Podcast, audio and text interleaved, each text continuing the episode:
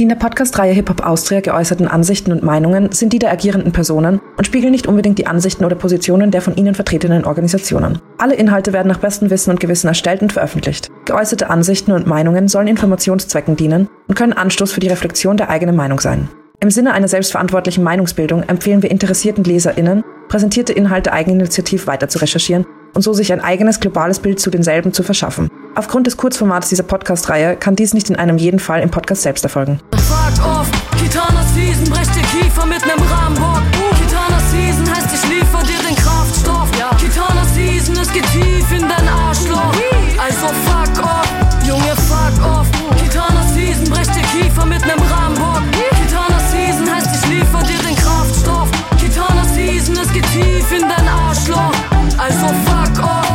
Heute zu Gast ist die Rapperin Kitana. Hip-Hop Austria. Der Podcast für Rap, Hip-Hop und Street Culture. Ihre Eltern flohen in den frühen 90er Jahren aus Bosnien. Sie wurde aber in Villach geboren und kam nach über 20 Jahren von Kärnten nach Wien. Sie hat sich schon zu VBT-Zeiten einen Namen in der Szene gemacht. Ihr kennt sie vor allem von ihren tiefen Texten und harten Punchlines. Nice, dass du da bist. Danke für die Einladung. Danke fürs schöne Intro. Laut deinem Wikipedia-Eintrag warst du einfach Investmentbankerin. Wie kam es dazu, dass Battle-Rapperin Kitana Investmentbanking macht?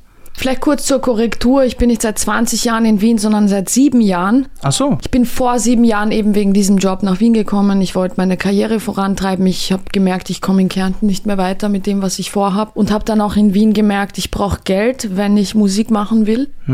Videos, Mastering und so weiter. Ich wollte es halt auf einem Level machen, das professionell ist und habe mich dann für einen Job entschlossen, wo ich mir gedacht habe, okay, da kann ich wahrscheinlich in kürzester Zeit viel, viel Money machen, um mir meine ersten Produktionen gut finanzieren zu können. Und der Plan ist tatsächlich dann auch aufgegangen. Ich habe das nur anderthalb oder zwei Jahre gemacht, habe dann ein bisschen Kohle gehabt, Firma gemacht, Investor noch mit reingenommen. Das habe ich alles dort gelernt, by the way. Jetzt habe ich so ein Musiklabel laufen mit einem Investor drin und habe quasi mein ganzes Musikbusiness in die GmbH ausgelagert, dank diesem Job, weil ich es gewusst habe. Okay, also so ein mega Sprungbrett eigentlich für dich. Ja, schon irgendwie. Ich wollte es halt einfach professionell machen und ich habe keinen Bock auf diese äh, Steuergeschichten, die die meisten Musiker irgendwann haben, so Steuer nicht gezahlt, Vorschuss rauskaufen, Sony Universal mäßig, gar keinen Bock auf das gehabt, deshalb einfach schnell Kohle machen.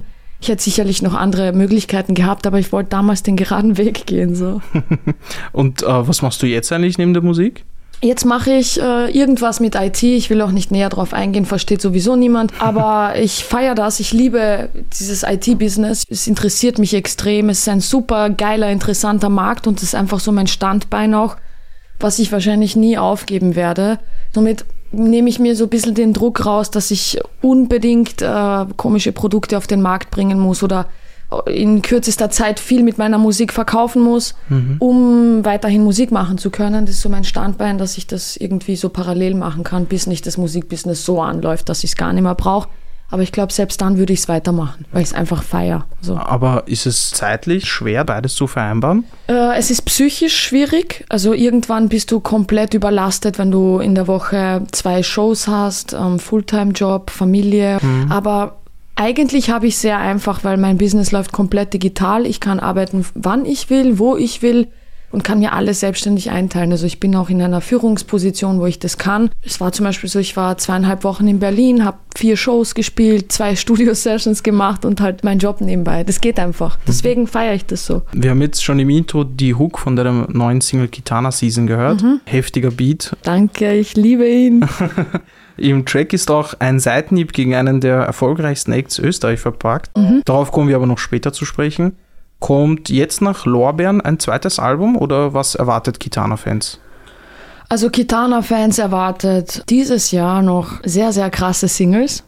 Nächstes Jahr ein Projekt, auf jeden Fall. Ich liebe Projekte, also ich mag Projekte mehr als äh, so Single-Auskopplungen. Also EP oder Album oder wie? Genau, so ich will mir das irgendwie noch offen halten und so wie ich es fühle. Aber es wird sicher irgendein Projekt kommen. Ich glaube auch schon im, im Anfang nächsten Jahres. Das habe ich mir vorgenommen. Und auf jeden Fall sehr, sehr viel live spielen. Ich habe das dieses Jahr schon sehr gut praktiziert. Ich war quasi von Mai bis September durchgehend auf Shows. Und letzt, also vor zwei Tagen hatte ich quasi meine letzte Show für September. Und ich bin wirklich erleichtert, weil es fucking anstrengend gewesen. Deswegen ist der Plan einfach so weitermachen wie bis jetzt und wachsen. Du bist ja selbst Rapperin, aber trotzdem noch eine große Kritikerin der Szene. Extrem. Dir fehlt zum Beispiel oft die Realness. Woran erkennst du, ob ein Act real ist? Bro. du, du spürst es einfach. Du hörst dir den Track an. Es gibt zum Beispiel so zwei Rapperinnen, die erwähne ich jetzt nicht, weil sie so irrelevant sind. Aber die so, ähm, ja, ich schieß mit der neuen Milli, dies, das und meine Gang und so eine blonde, blauäugige wo ich mir so denke, Alter, was, was redet ihr? So ganz ehrlich, du merkst es einfach in den Texten, du merkst einfach ganz genau, welche Songs haben wirklich Seele, welche Leute flexen nur mit irgendwelchen Sachen oder welche Leute haben wirklich irgendeinen Bezug dazu. Du spürst es einfach. Also keine Ahnung, ich habe ein gutes Gefühl dafür. Und was ich extrem bei den Frauen merke, ich merke einfach, dass die Hälfte die Texte nicht selber schreibt. Also niemand von denen. Mhm. Keine einzige. Und auch die, die sagen, ja, ich wirke sehr viel mit in, in den Texten, halt einfach deine Fresse, du machst gar nichts, du sitzt da im Studio und äh, kriegst, kriegst quasi alles vorgeschrieben und rappst irgendetwas nach. Das machen die dann einfach nur so, um trotzdem irgendwie noch die Credits zu kriegen. Und da bin ich halt einfach komplett dagegen. Mhm. Aber zum Beispiel bei Schwester Eva, ich glaube, die ja. feierst du auch. Ja. Die lässt sich auch viel schreiben, oder? Die Schwester Eva lässt sich nur schreiben, aber Schwester Eva ist ganz etwas anderes. Schwester Eva war eine, die wollte eigentlich, weißt du, warum sie zu rappen begonnen hat? Hm? sie wollte den Puff promoten. Okay. Und Satsuch hat da gesagt, ja, wir machen einen Track, weil ich will mehr Kunden haben in meinem Puff. Und sie dachte sich eben, dadurch wird sie noch mehr Kundschaft machen und noch mehr Umsätze. Und dann hat sie gesagt, what the fuck, das ist jetzt viral gegangen. Also das ist einfach, wenn du das hörst, Bro, ist okay. Dass du deine Texte nicht selbst schreibst, scheißegal, aber diese Sachen, die in den Texten vorkommen, das sind ihre Geschichten. Also sie verkörpert das authentisch. Richtig, mhm. so. Sie hat zwar nicht das Talent, die Sachen zu schreiben, aber sie hat so ein interessantes Leben und ist so ein interessanter Charakter, mhm. dass die Inhalt, also der Inhalt mit den Beats und so ausreichend ist, um von mir respektiert zu werden. Mhm. Du bist ja lyrisch sehr stark unterwegs, wirkst authentisch und warst aber auch selber als Ghostwriterin aktiv. Ja. Wenn ich mich jetzt richtig erinnere, hast du bei einem Interview Ende 2022 mal gesagt, du willst das eigentlich nicht mehr machen, weil du willst, dass eher dein Name gepusht wird. Mhm. Jetzt habe ich dich aber beim Kalle Liebe getroffen und da hast du gesagt, ja, eigentlich könnte ich mich da schon noch sehen. Ja, extrem. Also ich glaube, ich würde es ultra gerne machen. Mhm. Es müsste halt irgendwie das richtige Projekt kommen. Ich würde tatsächlich auch gern für eine Frau schreiben. Mhm. Ich hätte sogar ein paar Leute im Kopf, wo ich sage, boah, die finde ich so krass denen würde ich gerne mal einen Track schreiben, aber ich werde jetzt natürlich keine Namen nennen. so, aber ja, ich würde es, glaube ich, ultra gern machen. So. Also, aber du hast jetzt noch nicht konkret was vor, oder? Nein, aber ich glaube, es wird, mit der Zeit wird sich glaube ich, von alleine entwickeln. Bin mhm. ich mir ziemlich sicher sogar. Du hast sogar gesagt, es müsste nicht nur Hip-Hop sein, also du könntest eigentlich schon noch verschiedene Musikrichtungen machen, sogar Schlager hast du, glaube mhm. ich, gesagt. Mhm. Viel unterschiedlicher könnte die Musik nicht sein, also auch die Fans, die Kultur. Mhm. Wie kannst du das vereinbaren für dich, dass du da einen Text schreibst? Mm, boah, das ist eine schwierige Frage. Ich, äh, weißt du, ein Text schreiben ist immer dasselbe. Also egal, ob das jetzt ein Hip-Hop-Track ist oder, oder ein Schlager-Track, es geht da immer darum, bestimmte Emotionen oder irgendetwas Inhaltliches darzustellen, einen Reim darauf zu finden bei Schlager muss der Reim halt nicht fünfsilbig sein. So. Mhm. Aber auch diese catchy Flows und Toplines und so, ich mag das einfach. Und ich glaube, ich habe einen Hang dazu, auch so Toplines zu schreiben. Hört man jetzt bei mir in der Musik nicht so raus. Ich habe so viele nur gesungene Tracks, die ich nie releasen werde. Schade, ich hätte gerne einen vorgespielt. mm, deswegen, so, ich kann das voll mit mir vereinbaren, weil ich feiere einfach Musik und ich mag Schlager. Ich mhm. liebe Schlager. Wirklich? Ich sehe auch, ja, ich liebe Schlager. Ich kann auf Schlager fortgehen. Ich feiere das einfach. Und weißt du, was ich auch daran sehe?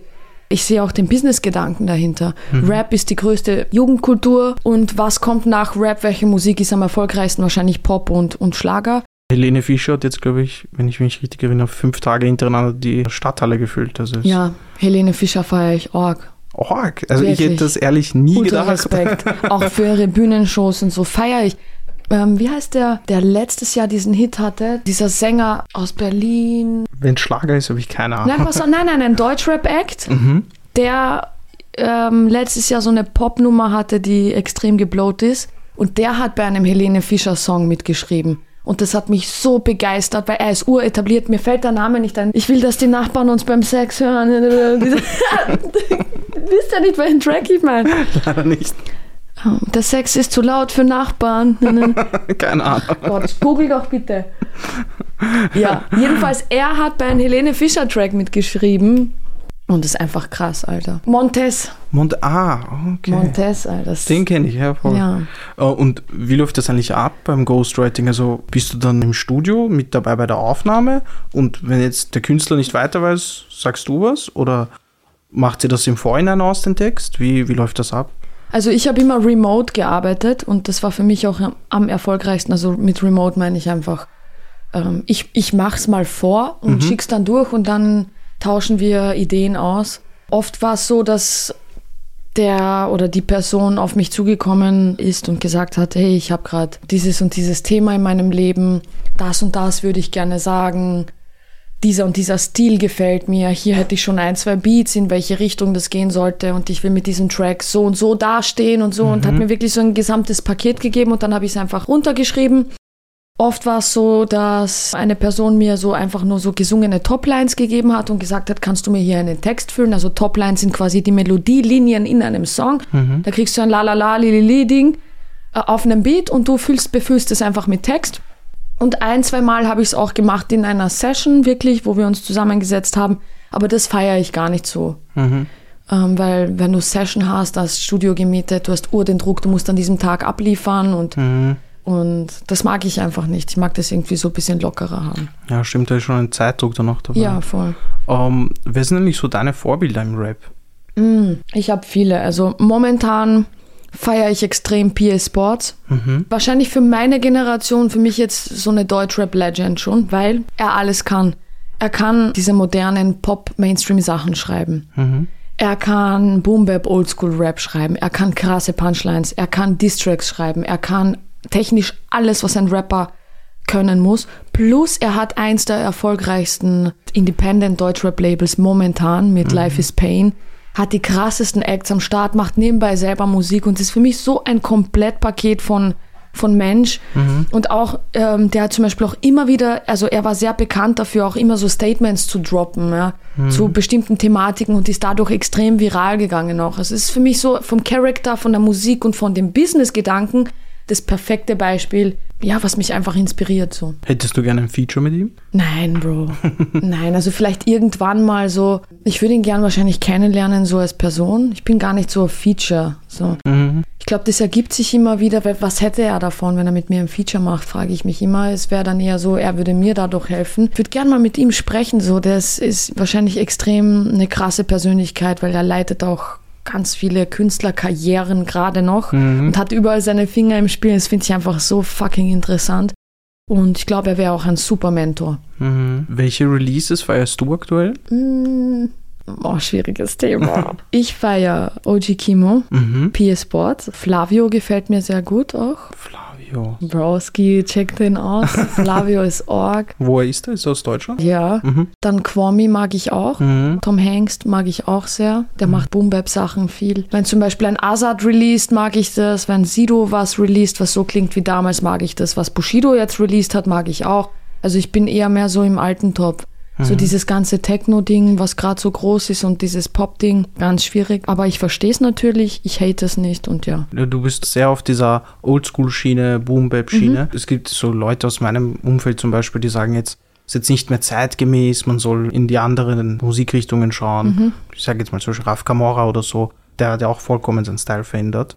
Könntest du dir das vorstellen bei dir auch? Ja, Bro, boah, ich könnte so andere Styles noch machen und dieses Jahr werden zwei Singles kommen, die komplett vom Sound rausfallen aus dem, was ich eigentlich mache.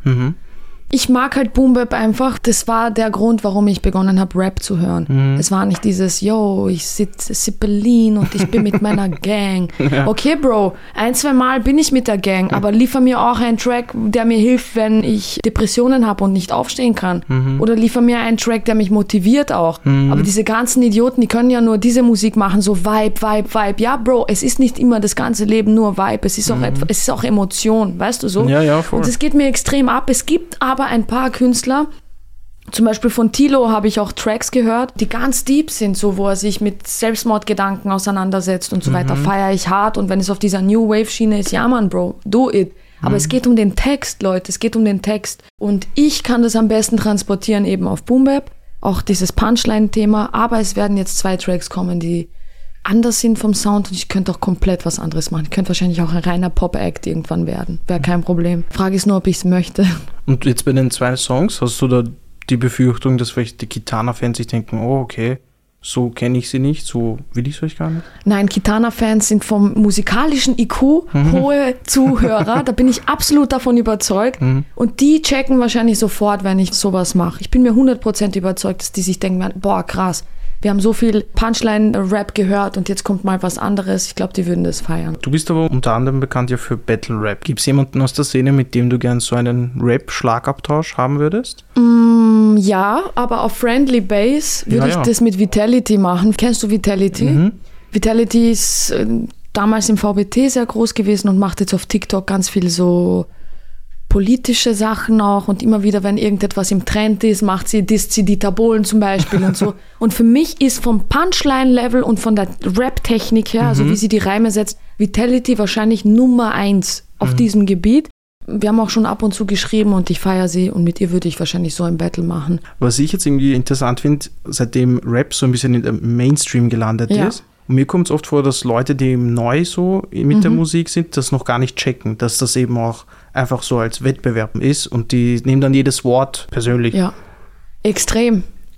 Extrem. Es gibt Leute, die checken diesen Konkurrenzgedanken nicht und so, ja, wieso musst du immer andere Leute fronten? Es ist einfach, Rap ist Competition. Bitte verpisst euch alle, die irgendetwas Gegenteiliges behaupten. Ihr macht das gerade nicht, weil ihr nicht versteht, was Rap eigentlich wirklich ist. Ihr macht jetzt gerade Vibe-Musik draus oder ihr macht nicht ein großes Fass auf. Aber es gibt bestimmte Urwerte, die für Rap stehen und das ist der Competition-Gedanken. Das ist Eier vergleichen, Schwanz vergleichen. Wer hat die, wer hat krassere, Te ja und Technik spielt da eine Rolle, Bro. Es ist einfach so. Wenn dir Technik nicht wichtig ist und wenn du sagst, ich lege in meiner Musik keinen Wert darauf, okay, passt. Aber spreche es nicht anderen Leuten ab, weil die die Kultur weitertragen. So. Du bist einfach nicht fähig dazu. Deswegen redest du die, die Leistung anderer schlecht. Aber es sind Parameter in der Musik, die entscheidend sind. Deswegen habe ich extrem Problem damit, wenn mir irgendwelche Leute ähm, eine Diskussion mit mir anfangen zu dem Thema oder das öffentlich schlecht reden. Ich sag den ganzen Leuten, die sich an dieser Kultur bereichern, die nicht aus dieser Kultur kommen und nicht die Urwerte verstanden haben, setzt euch gerne nebendran und beobachtet, was die Meister machen. So. Und dann gebt nur Kommentare ab, wenn ihr etwas wissen wollt, so und eure Meinung interessiert einfach niemanden, so was ihr davon denkt und so weiter. Verpisst euch einfach. Genießt die Show oder verpisst euch. Apropos Battle, in deinem neuen Release teilst du gegen Young Horn aus. Ich würde sagen, wir hören gleich einmal rein. Rapper mit Hero-Sean triggern mein Jezorn. Ich will das Emo-Boys wimmern wie ne Babyborn. Und an das Opferkind Young Horn kommt die Wahrheit ans Licht, verlässt du Otterkring mit Frakturen. Nur ne Frage, sag mir, warum reimt sie Cellmeister? Auf Endgleister, Sex geiler, für ihn und seine Begleiter stehen betäubte Mädchen auf dem Tag Rider. Und dennoch bucht sie jedes Festival weiter. Julian, du Bitch, los, schick die Anzeige. Jetzt hat dich meine Frau gefickt und das mit Punchline-Rap. Ja, du machst dein Geld, deswegen wollen sie dich nicht canceln. Ihr Mainstream-Fotzen seid das Letzte. Fuck off, Kitana Season, brech dir Kiefer mit nem Rambock.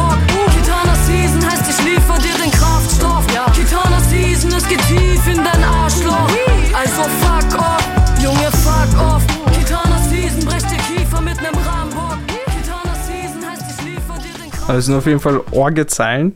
Wie wir jetzt vor dem Interview schon besprochen haben, gehen wir jetzt nicht direkt auf den Text ein, aber erwartest du von ihm eine Antwort? Mm, nein. Ich erwarte keine Antwort. Ich kann mir vorstellen, weil in der zweiten Strophe fronte ich noch eine Person. Ich kann mir vorstellen, dass da ein paar DMs reinschallern werden. Aber sonst antwortmäßig glaube ich gar nichts. Gab es auch Leute, die dir davon abgeraten haben, den Diss zu veröffentlichen? Äh, ja. Wie bist du damit umgegangen? Ähm. Bro, du triffst gerade du triffst gerade echt ein Thema. Ich war hin und her gerissen. Ich war wirklich hin und her gerissen, weil mh, es geht mir nicht darum, irgendeinen Promo-Move zu machen oder so. Das ist mir wirklich ganz wichtig. In diesem Track spreche ich einfach Sachen an, die mich wirklich emotional belasten und stören. Ja, das ist so dieser Track sagt viel mehr aus als nur zwei Disses an bestimmte Personen. Er sagt so viel aus und für mich ist es einfach im Gesamtpaket etwas, was extrem meine Emotionen widerspiegelt und wo ich auch glaube, es ist wichtig, mal gewisse Dinge zu sagen. Mhm. Deswegen, ja, ich mache hier etwas Wichtiges, glaube ich, mit diesem Track. Ich erfülle etwas Wichtiges. Deswegen war ich sehr hin und her gerissen, weil jeder meine Intention verstanden hat aus meinem Team. Aber natürlich ein paar Leute gesagt haben so, yo, sehr vorsichtig und im Endeffekt habe ich es dann so entschieden, wie ich wollte. Ich habe Gott sei Dank auch ein Team um mich herum, die mir noch immer die Endentscheidung lassen. Mhm. Das ist sehr wichtig. Und du hast den Song ja schon live gespielt, beim Frequency zum Beispiel. Mhm. Hast du da auch schon die ersten Reaktionen bekommen? Ja, Und? Zuspruch so. Es gibt auch ein Video, ähm, das auf Instagram ist. Hast du das gesehen zufällig? Ich glaube nicht, also ich bin mir gerade nicht sicher. Ich habe mitbekommen, dass du am FM4 gespielt hast, aber ich habe jetzt nicht. Okay, wir schauen es uns dann an. Okay, vielleicht schneidest du es rein. Ich war in Berlin, da gibt's übrigens will ich für diese Plattform auch Promo machen jetzt. Es gibt in Berlin eine neue Veranstaltungsreihe, die nennt sich Unreleased. Die wird von Frustra 030 organisiert. Der hatte mal diesen Podcast mit Klo. 1,44, sorry, ich weiß jetzt nicht die genaue Zahl. Jedenfalls, es war ein sehr, sehr bekannter Musikpodcast. Und er mit seinem Team haben jetzt eine Veranstaltungsreihe organisiert, wo KünstlerInnen eingeladen werden und unreleased Songs vorstellen, das erste Mal vor einem Publikum. Und da war ich bei der ersten Folge dabei, wo sie das zum ersten Mal organisiert haben, am Cotti äh, im Monarch Club. Und der Club war voll Bro und ich habe diesen Song gespielt. und sie haben genau diesen Ausschnitt eben dann auf Instagram gepostet und wir schauen es uns dann einfach an. Mega. Da siehst du Original-Reaktionen aus Berlin. Ich hatte auch extrem Angst, den Song in Berlin zu spielen, so, weil, Er hat auch dort eine fette Fanbase wahrscheinlich. ja. ja. Ähm, Aber die Berliner sind am Start. und, Ja. äh, du sprichst auch in dem Song eine Problematik so auf Veranstalterseite aus. Mhm. Können Acts in Österreich machen, was sie wollen, solange sie genug verkaufen und gut gestreamt werden? Nicht nur in Österreich grundsätzlich so. Es ist grundsätzlich, es ist ein Universalgesetz, habe ich das Gefühl, nicht nur auf die Musik bezogen. Sobald du Geld machst, ja, und ein Rattenschwanz an Personen an dir hängt, dann wird dir alles verziehen. Ja, weil diese ganzen Personen ein Interesse daran haben, dass du weiterhin das Geld reinbringst. Da hängen ja Familien dran. Ja.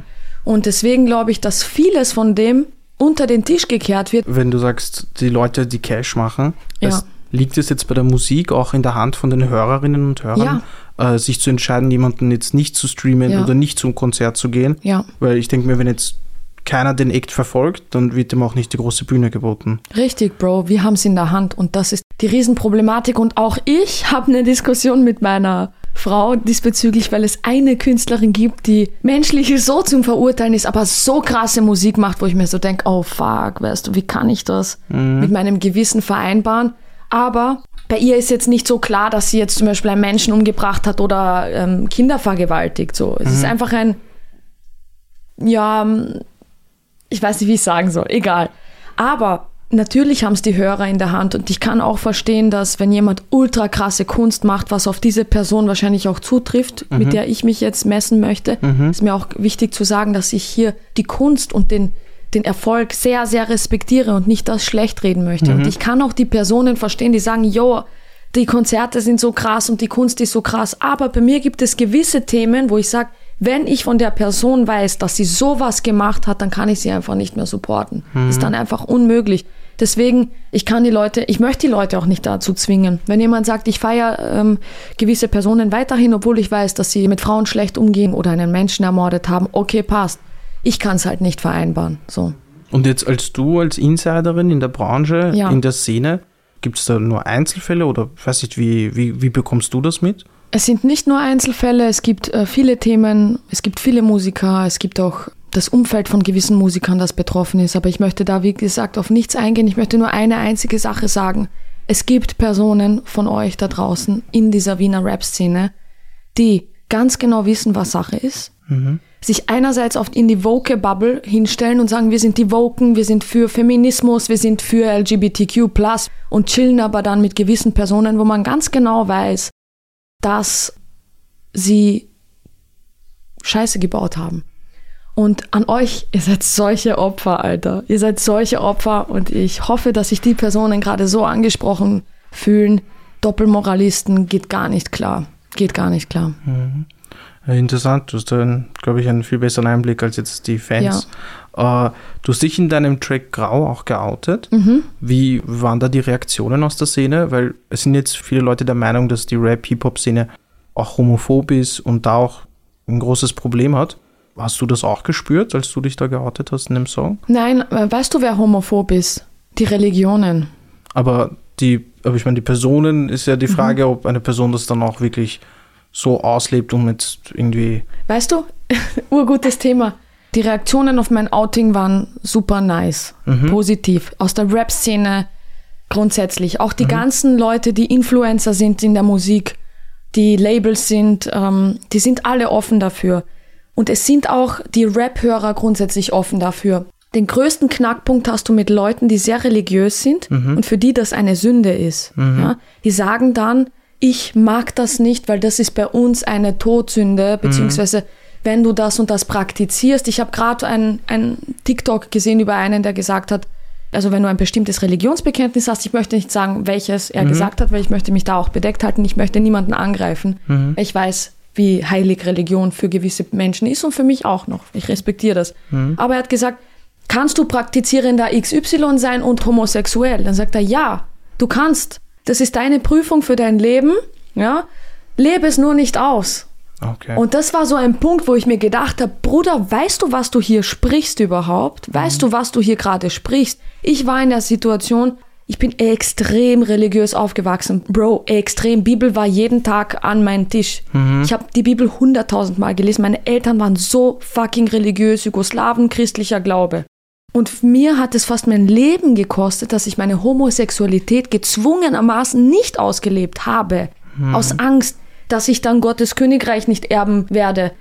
Mein ganzes Umfeld war ultra religiös. Ich wusste, wenn ich mich oute, ich werde das alles verlieren. Ja, ich werde alles verlieren. Die werden sich von mir abwenden, weil sie so sehr an ihre Religion glauben, dass sie das nicht miteinander vereinbaren können. Das ist ja eine schreckliche Belastung gewesen. Oder deswegen, Alter, deswegen Religionen haben so viel Negatives auch an sich, wo ich sage, bitte, diese ganzen Propheten, die sich auch auf TikTok stellen und solche Ansagen, passt auf, was ihr da redet. So, du kannst einer Person nicht sagen, sie kann ihre Liebe nicht ausleben, sie muss ihren kompletten Charakter unterdrücken, weil sonst lebt sie in Sünde. So, Du hast jetzt eh auch ein bisschen was davon angesprochen. Du bist ja, also wenn ich jetzt auch an den Hell on Earth Ja. Freestyle denke, Ja. du bist oft mega offen in deinen Texten, Ja. deine Vergangenheit, deine Psyche. Was sagt so zum Beispiel deine Familie zu den ganzen Sachen? Mm, meine Mutter, meine Mutter feiert das extrem. Mhm.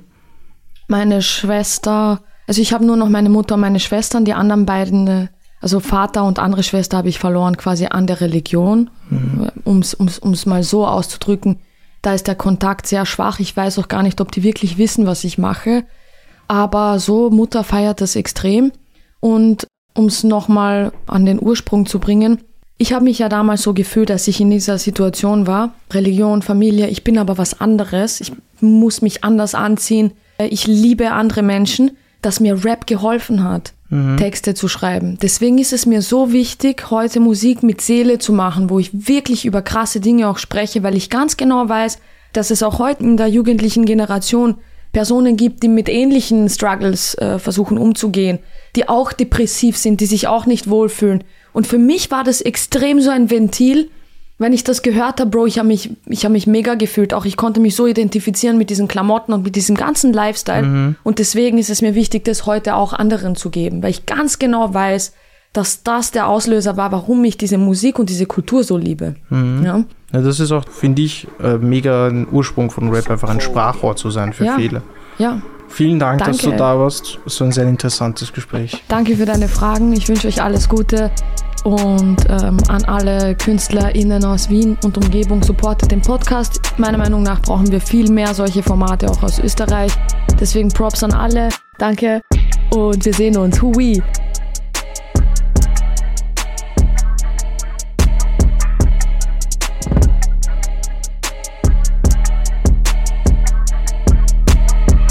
Austria ist ein Podcast von Mira Schneidereit, Amina Javkani und David Kizito Winter. Der Podcast entstand im Rahmen des 360 Grad Journalistinnen und Traineeships der Mediengruppe Wiener Zeitung. Produktion Missing Link. Missing Link